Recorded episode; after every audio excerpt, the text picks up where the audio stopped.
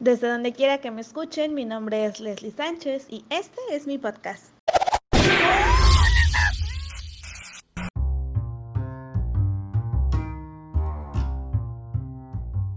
A lo largo de la historia, muchas personas han sido víctimas de la codicia y la crueldad de la gente. ¿Cuántas vidas quedan dañadas por culpa de la falta de respeto y consideración al prójimo? Si a usted le ha sucedido o sabe por oídos, seguramente entiende cuánto sufrimiento causan las violaciones a nuestros derechos humanos. ¿Cómo es posible que una acción que causa tanto daño sea algo tan común en la sociedad? Nosotros somos los únicos que podemos hacer algo para cambiar esto. Analicemos tres cosas acerca de nuestros derechos. Primero que nada, ¿conoce usted sus derechos como humano? Para comenzar es importante que sepamos que los derechos humanos son válidos para cualquier tipo de persona, es decir, que sin importar el color, lengua, religión o cualquier otra cosa que nos diferencie de los demás, todos somos acreedores igualitarios a estos. Algunos de los derechos humanos más conocidos son el derecho a la vida, es decir, que nadie tiene el derecho a quitarle la vida a nadie, el derecho a la igualdad y prohibición de la discriminación, a la igualdad entre hombres y mujeres y a la igualdad ante la ley. Sin embargo, ¿qué pasa cuando somos demasiado pequeños y hay personas que quieren quebrantar nuestros derechos?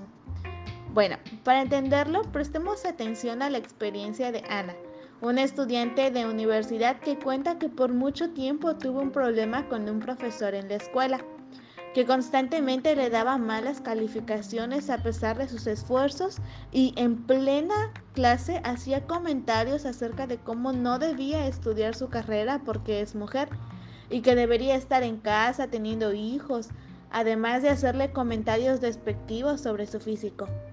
Bueno, para casos como el de Ana, los gobiernos han creado derechos para estudiantes. Para entender mejor cómo pueden protegernos, Trate de identificar de la siguiente lista de derechos para estudiantes cuál de estos puede ayudar a Ana. Primero tenemos el derecho a la igualdad de oportunidades, que vienen siendo derechos a la igualdad de acceso a oportunidades, el derecho a no ser discriminado por razones como nuestro lugar de nacimiento, religión, lengua, género y orientación sexual. También debemos tener el derecho a una docencia de calidad, el derecho a disponer de los materiales para llevar una educación de calidad, el derecho a recibir asesoramiento de nuestros profesores y el derecho a una evaluación objetiva. Estos son algunos de los derechos con los que cuentan los estudiantes y como se pudo escuchar son realmente útiles.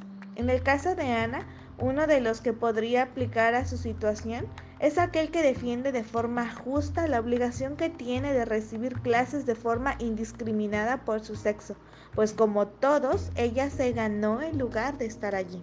Ahora que conocemos nuestros derechos, ¿qué podemos hacer si notamos que están siendo violados?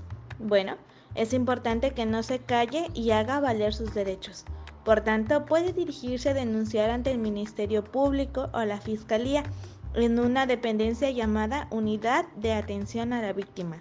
Ahí será atendido por un funcionario que reciba la denuncia. No se preocupe por ser expuesto. Esas denuncias pueden hacerse anónimas si usted lo desea. Esto es lo que hizo nuestra amiga Ana, quien al final de su experiencia cuenta. Agradezco a la gente que siempre me apoyó y animó a hacer algo cuando todo iba mal. Espero de verdad no solo haber resuelto mi problema, sino también haber ayudado a otros.